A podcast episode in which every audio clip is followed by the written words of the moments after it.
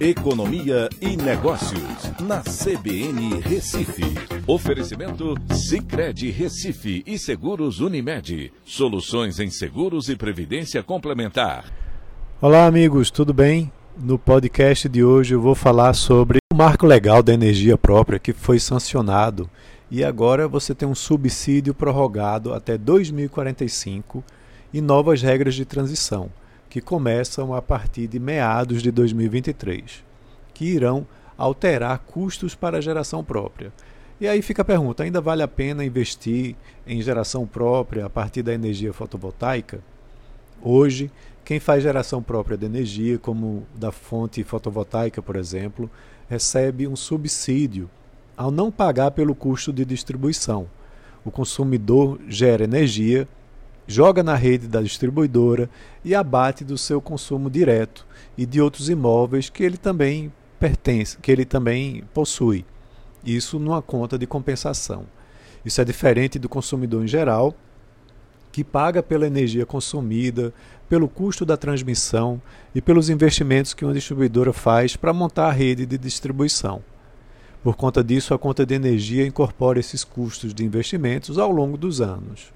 O, consum o consumidor regular também está sujeito a variações nas bandeiras tarifárias, que são oriundas de fatores climáticos que podem acarretar na diminuição de capacidade de reservatórios em alguns meses do ano, como a gente viu no, ano, no final do ano passado. E também políticas de preços passadas, né, que é, seguravam o preço da energia, também trazem impactos, fazendo com que o consumo no futuro fique mais caro. O marco sancionado mantém a isenção do custo de distribuição até 2045 para quem hoje gera sua própria energia. Ele trouxe também segurança jurídica ao garantir o subsídio até um período superior ao da vida útil dos painéis, dos painéis solares, né, que já foram investidos, beneficiando né, quem já fez esses investimentos até hoje. O benefício será garantido também para aqueles que fizerem o investimento até os 12 meses subsequentes da lei, né, de 7 de janeiro de 2023, e dessa forma não haverá uma correria para atender essa, essa data.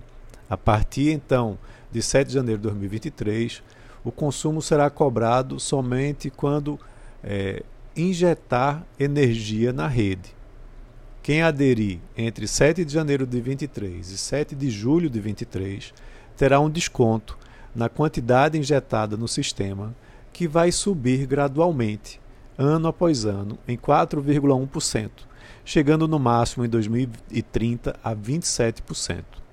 Então, para cada 100 kWh injetados, por exemplo, terá um pagamento de 4,1 kWh para bancar a infraestrutura.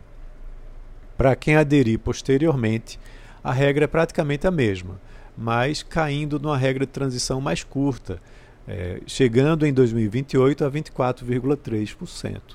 A partir dos anos seguintes, novas regras podem ser criadas com risco de um desconto maior, pois a velocidade de adesão é, ao sistema de geração própria tem sido alta recentemente.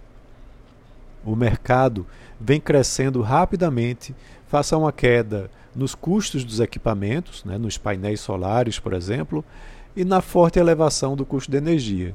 Segundo a AB Solar, né, que é a Associação Brasileira né, das Empresas de Energia Solar, dos mais de 89 milhões de consumidores de energia elétrica no país, 1,1% já faz uso da energia solar e ainda com muito espaço para crescer. Então é isso, um abraço a todos e até a próxima.